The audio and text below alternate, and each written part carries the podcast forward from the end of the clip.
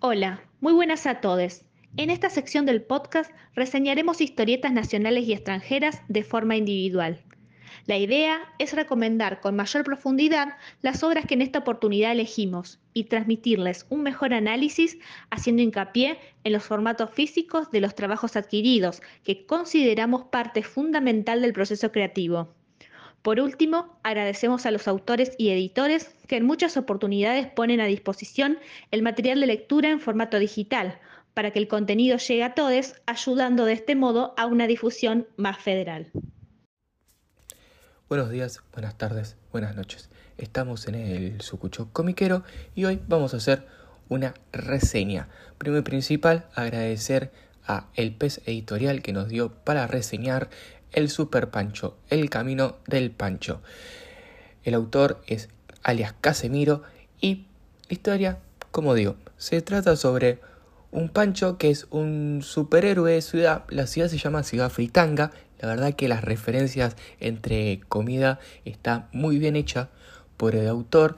En sí, de lo que ve la historia es que Pancho se transforma en Super Pancho cuando eh, se le unen los dos, los dos panes, uno de cada lado. Entonces hace como que tenga una coraza y sea un superhéroe. Su primer villano va a ser una empanada. Y en sí para enfrentar a la empanada, que la empanada lo quiere enfrentar a Super Pancho, la empanada como armas le tira pasas de uva. A mucha gente no le gustan las pasas de uva, soy justamente uno de los principales eh, yo que no me gustan tampoco las pasas de uva. En sí, pelea con contra la empanada. En sí la historia, que, eh, la historia entre la pelea va a quedar media como inconclusa. Más adelante vemos que Super Pancho es una persona común y corriente, un chico de secundaria que trata de ayudar a la gente como puede una viejita cruzar la calle, un chico bajar una un barrilete, pero más adelante encuentra otro villano. Este villano termina siendo eh, ni más ni menos que eh, un chori, eh, como un chori de cancha, se podría decir en ese sentido. Y la verdad que Super Pancho combate otra vez contra este villano. No voy a decir cómo termina, porque si no termina spoileando la historia. En sí, es una historia muy cortita, son 28 páginas que se lee así. El dibujo, la verdad que eh, me gustó mucho porque el Pancho está vestido como un chico normal de la juventud de ahora, auriculares, remera manca larga y todas esas cosas. La verdad que la historia es muy entretenida. En principal, lo primero que tiene de bueno es eh, cómo eh, hizo el autor a que estos alimentos que son tan cotidianos para nosotros estén tan bien reflejados primero en las peleas porque las peleas están muy bien hechas, aunque son pocas páginas, están muy bien hechas. Tal vez lo que me gustaría es que tenga tal vez más historias. La verdad que Casemiro eh, es una persona que dibuja muy bien. Entonces, nada, esta sería la reseña de PC Editorial y de la historia sería El Super Pancho, El Camino del Pancho. Muchas gracias por escucharnos y estamos en el Sucucho Comiquero. Buenas tardes, soy Federico y hoy voy a hablar de La Caja 3 Apestados de Esteban Podetti. Hace un par de años Esteban eh, está trabajando o, publica sus, historietas de humor gráfico en redes sociales para el formato Instagram, Facebook, que es como una sola viñeta. Y por lo general lo que hace Esteban, digo, si yo lo conocen a Podetti, es súper interesante desde el dibujo y el humor eh, como es bastante crítico de, la realidad de las cosas que nos están pasando y ya tenemos de, de parte de la editorial Historioteca ya tenemos dos tomitos recopilatorios que son bastante unos, unos libritos que hacen tamaño bastante me parece de bolsillo casi eh, un poco más chico que, lo habitual de, de, otro tipo de historieta pero bueno muchas veces se utiliza para el humor gráfico en Argentina un poco más chico y va por ese lado ¿De qué habla eh, la caja Tres Apestados?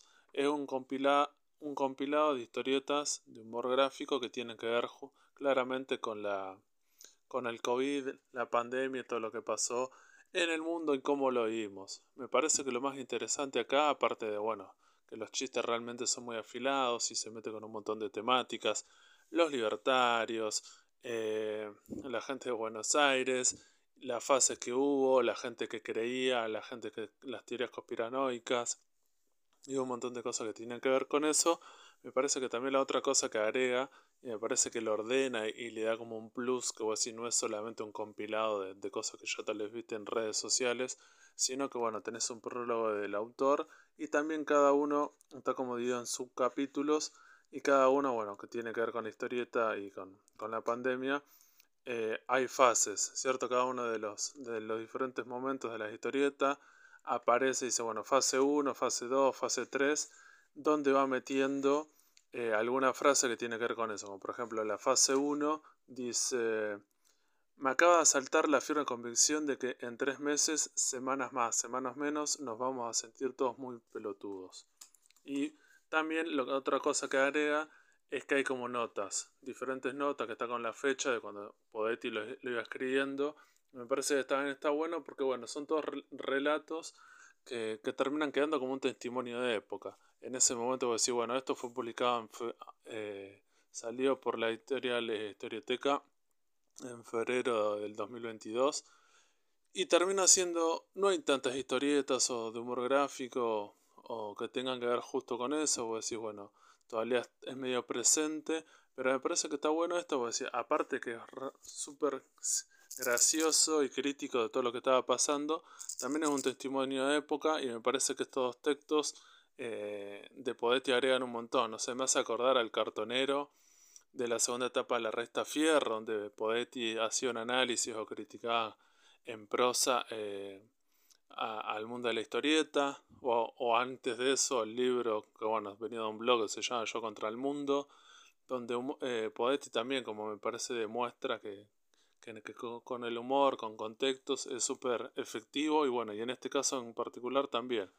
Así que es muy bueno, me parece que está, digo, me parece que eh, hoy en día de los eh, dibujantes de humor gráfico es uno de los mejores, es súper afilado en todas las cosas que hice y en esta historieta en particular, en este tomo en particular, bueno, se mete con eso. Es eso, ¿cierto? Me parece a vos te sirve, si te queda bueno eh, tener este, este testimonio de época. Y aparte de eso es efectivo por los textos que me parece que lo contextualizan y le agrega eso. Porque muchas veces lo que termina pasando con el humor, eh, con el humor gráfico, cuando es de actualidad, eh, después es interesante, no sé, antes cuando lo leías en los, diarios, como había un contexto que era, bueno, lo leías en ese momento o era el diario en sí el soporte físico. Lo que termina pasando cuando hay tomos recopilatorios estas cosas, por lo general los editores junto a los autores eligen las mejores, los mejores chistes, las mejores viñetas, pero lo que termina pasando a veces falta con ese contexto, entonces un montón de chistes o remates se pierden un poco. Acá me parece que es una, decisión más, más que acertada el haber hecho esto. Es decir, bueno, que cada uno haya como diferentes capítulos y cada uno te vaya poniendo decir qué momento de la, de la cuarentena fue en Argentina. Entonces de esa manera es mucho más efectivo y me parece que está bueno como que bueno, termina agregándole ese plus. Así que nada más. Eh, recomiendo mucho Esteban Poetti, La Caja 3 Apestados, editorial, eh, editado por Historioteca. Saludos. Muy buenas a todos, soy Ailem y en esta oportunidad este, me gustaría reseñar el último recurso, en realidad un poco porque se lo debía a Martín Ibáñez que me estaba pidiendo que reseñe el último recurso, el último recurso, y mm, eh, su tercer libro, básicamente, que es El último recurso, el fin de nuestros elaborados planes, pero cuando me puse a hacer la reseña me di cuenta de que eh, era más interesante o me parecía más propicio tal vez hablar de la trilogía. ¿Por qué? O sea, ¿por qué tomé esta decisión? Eh, primero, el último recurso es una historia, es una historia que es serializada, se hicieron tres libros, el primero fue editado en el año 2019, el cual tuvo una reedición en 2022. El segundo, que se llama Un cuento de Navidad, fue editado en 2020. Em, al igual que una revista de uno de los personajes, que es Agente Prisca, Y el tercero fue editado en 2023 para la Crack Bamboo, que es el fin de, nuestros elaborados planes, que es el que pensaba en este momento reseñar. Y cuando me puse a pensar, este, me pareció que como justamente es una sola historia, lo que está, la cual está serializada, al igual que eh, lo es, por ejemplo, de la misma editorial, eh, lo es Manta, Libera la Bestia es la editorial que edita el último recurso y sus autores, o su, su guionista es Lubrio y su dibujante es Kundo Crunch. Em, y pensaba también en Manta, que de la misma editorial, también pensaba un poco en Sacra Besser, de Paula Andrade, esta, digamos, también, ¿por qué no decir, este, Me prometiste oscuridad, de Deriva Ediciones, de Damián Connelly, que sacó un segundo tomo, que eso prontamente, digamos, lo voy a reseñar, eh, pero me parece que esta tendencia a reseñar perdón, esta tendencia a hacer estas distintas historias, digamos, eh, de esta manera, serializadas, me parece que está bueno reseñar justamente eh, la historia, en este caso, aparentemente termina o le da un cierre en este, en este último, en esta última, en este último cómic que es el fin de nuestros elaborados planes, pero que lo que siento un poco esto de que por parte de los autores esta de querer cerrarlos, eh, creo que Lubrio me había comentado algo así cuando lo vi en la crack, eh, si mal no recuerdo, pero también lo que siento un poco es esto de que la historia, la historia como que tomó vida propia una cosa de esto de separar al autor de, la obra y bueno, es lo, que más se le parece, digamos, y que de la propia, la propia obra en sí misma es como que quiere quedar abierta como que quiere seguir, es como que tomó una vida propia, se separó, digamos, del deseo de, sus, de sus creadores para, para tomar un poco, este para tomar un poco las riendas de su propio destino. Vamos a ver que, si los autores están dispuestos a escucharla o no. En un primer momento, el último recurso, la, primera historia, que es de, bueno, repito, que se editó en 2019 y una reedición en 2022. Este, parte, nosotros tenemos un equipo, o sea, hay varios personajes que son importantes. Está Lars, eh, alias Tumba, que así le dice un, otro de los personajes, que es Agente Prisca, que ya lo nombré. Eh, está Máximo, que es el hombre vómito, o como le dice también Prisca, porque ella le pone apodo a todo el mundo, que es el niño diarrea.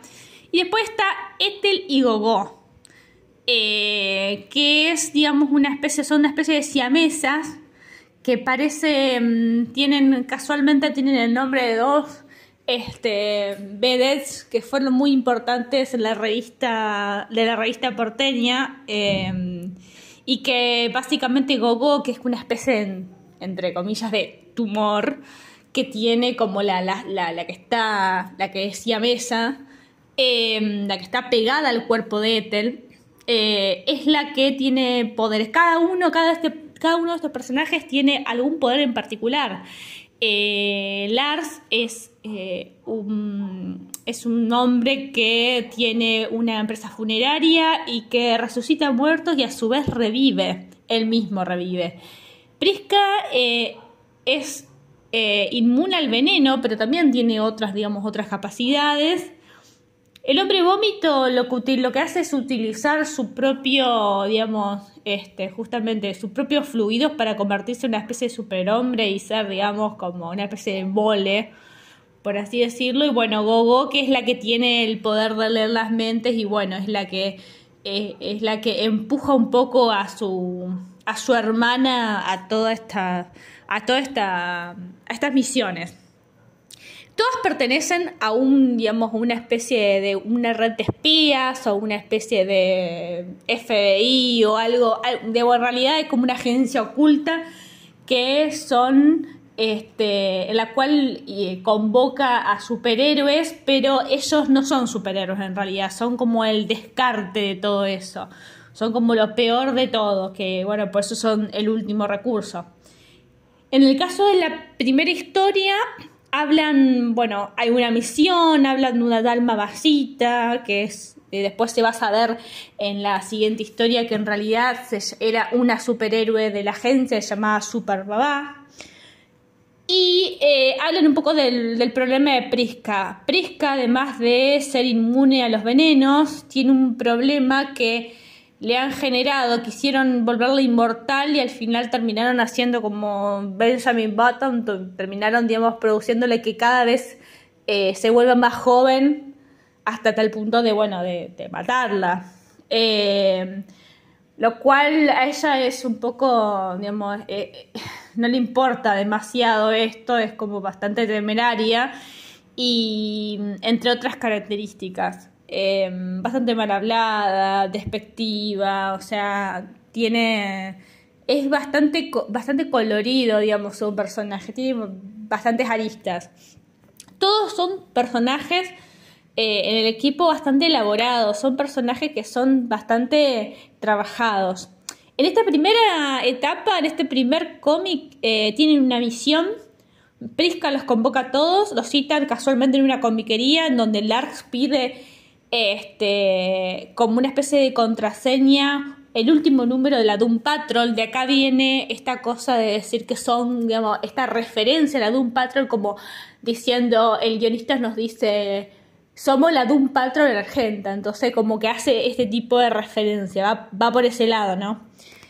Eh, después, bueno, se van a cazar un monstruo interdimensional, después, o sea, eh, eh, que supuestamente secuestra un autobús de, chicos que van a la escuela. Eh, en, toda esta búsqueda van a la casa de Ethel y en ese momento Gogo hace como una especie, como diría gente prisca, hace como una este, Gogos Planning o Tumors Planning de física cuántica, digamos, ella eh, trata de explicar de dónde viene este monstruo que es interdimensional y bueno, hay una batalla final. Terminado este cómic, em, que eh, termina, esto, esto va con spoiler porque si no es muy difícil de explicar, ¿no? Eh, hay una batalla final y Monroe, que es la, que manejaba la comiquería en su momento, que era la, fachada de esta organización, em, tiene sexo con Max, que es el, hombre vómito, y ahí arranca también, de ahí parte este, la segunda historieta editada en 2020, que es la del último recurso, un cuento de Navidad, en donde Max le pregunta a Morron qué onda con esta mamacita, por qué la nombraban tanto ¿viste? En, la, misión y qué había pasado, porque todo había terminado mal, Prisca no quería hablar de mamacita, etc. Entonces, el segundo cómic relata toda la historia de mamacita, que era super mamá, llamada Irma, que veo que pasó, digamos, a ser justamente a, a ser, digamos, eh, un superhéroe, era un superhéroe de primera línea y pasó a ser de descarte porque, bueno, yo tenía un hijo y, y digamos, este, un, un tipo lo, lo, lo, llevó por delante y lo mató en un accidente, ella se volvió loca, etcétera Entonces, como que pasó a, pasaron a ocultarla, ser como medio parte del último recurso, porque por justamente porque estaba se volvió re loca la tipa. Y bueno, en, este, en esta historia Prisca es una adolescente. En la primera parte era ya una niña. Este se ve. Y mm, en este caso el villano es una persona que transmite una toxina que vuelve al que transforma a la gente en eh, que la hace muy negativa, muy pesimista, violenta y autodestructiva. Entonces como que tienen que detener a esta persona. Y bueno, en, este, en esta historia cuentan qué le pasó a Mamacita y cuál fue la tragedia de todo esto. Acá hay una especie de cliffhanger con el tercer tomo, que es ahora el fin de tres dos planes, que es el que salió ahora en 2023, entre Max y Monroe. Cuando arranca el tercer tomo, eh, el tercer cómic, la última parte, eh, no, bueno, obviamente nos quedamos en el, en el, en el final del tomo 2 y obviamente la misión que habían llevado en el tomo 1 del último recurso salió mal también y todos un poco pagan el precio de eso. Pero bueno, este como el, entre comillas, el mal nunca descansa, y en esta ocasión es como que viene de la mano de extraterrestres y una versión media rejuvenecida de Marita Fortagad, que se llama Poliana Arquímedes Ocampo, bueno, se tienen que recuperar de algún modo y volver a la batalla. Y el final es como que es y no es. Es como el, el, el, meme de los Simpsons es y no es, ¿usted me entiende? Bueno, es más o menos así y es más o menos lo que explicamos en el principio de esta idea de los autores, digamos, de cerrar el último recurso y esta reticencia y este, digamos, esta, esta eh, especie de resistencia por parte de la historia de no querer terminar. Es lo que a mí me parece y lo que me transmite por lo menos la historia. Y para terminar, un poco quería hablar sobre la revista de Agente Prisca que cuenta un poco el origen de este, de este personaje que es bastante particular. Eh, es, cuando leí el primer tomo dije, este personaje es mi preferido.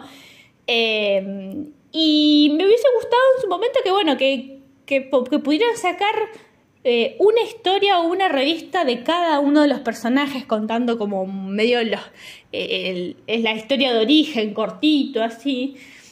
Eh, en este caso la revista cuenta un poco este, que de casualidad en mayo de 1965 ella era una chica común, trabajadora, trabajaba en una fábrica de insecticida, bueno, hubo un accidente y ella este, aspira por media hora un veneno que es un insecticida bastante, bastante fatal, eh, en el cual ella no, no, le hizo absolutamente nada. Eh, aparentemente su sangre depuró el veneno y no pasó más nada. Entonces como que ahí eh, el médico medio que no lo puede creer y ella, bueno, sigue su vida normal eh, la cual es un poco triste, porque aparentemente parece una buena persona, eh, Prisca Urrico, así se llama, es su, nombre completo, eh, llega a su casa, tiene que de alguna manera tolerar o cuidar a su padre que tiene Alzheimer y que se pone muy violento con ella. Cuando llega a la casa se encuentra con una especie de este, de vagabundo, homeless, croto, como le quieren llamar, que es bastante maleducado y le orina la puerta constantemente. Em, y después, bueno, este, de una pelea con el padre, ella quiere ir, eh, creo que es al cine, me parece, sí, creo que es al cine, y se encuentra con dos, dos, dos viejas paquetas bastante maleducadas y discriminadoras que la discriminan por eh, aparentemente ser humilde o ser, entre comillas, le dicen que es una negra. Eh, muy, muy, muy feo. O sea, una descalificación muy fea. Cuando ella sale del cine, se encuentra con, este, con unos agentes y que, bueno, la convocan para, justamente este es el inicio, la convocan para este, mm, este, para esta este, organización secreta y después eh, ella pregunta de si los pecados del pasado pueden ser, digamos, perdonados o borrados o, suprimidos.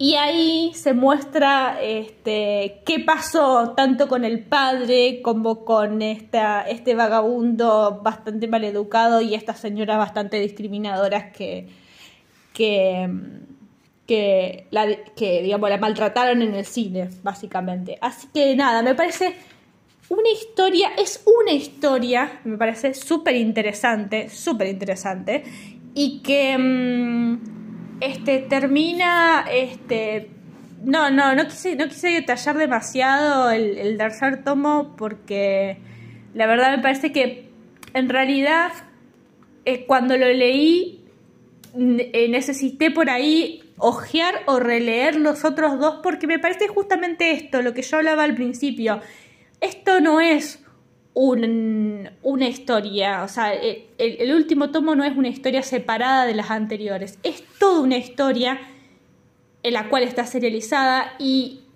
todo va concatenado uno con otro. Hasta la revista de Agente Prisca de los orígenes es, tiene que ver un poco este, juntamente con por qué es como es y por qué reacciona como reacciona a distintas situaciones me parece súper interesante. Ojalá que la puedan seguir porque creo que hay una intención en los autores eh, de estos últimos tiempos de empezar, empezar obviamente con, con, todo lo que eso implica, ¿no? Con todo el sacrificio y con todo el trabajo que eso implica, tanto para los autores como para las editoriales, serializar un cómic o una historieta eh, y hacerlas como tipo en revistas o en varios tomos o en varios TPB.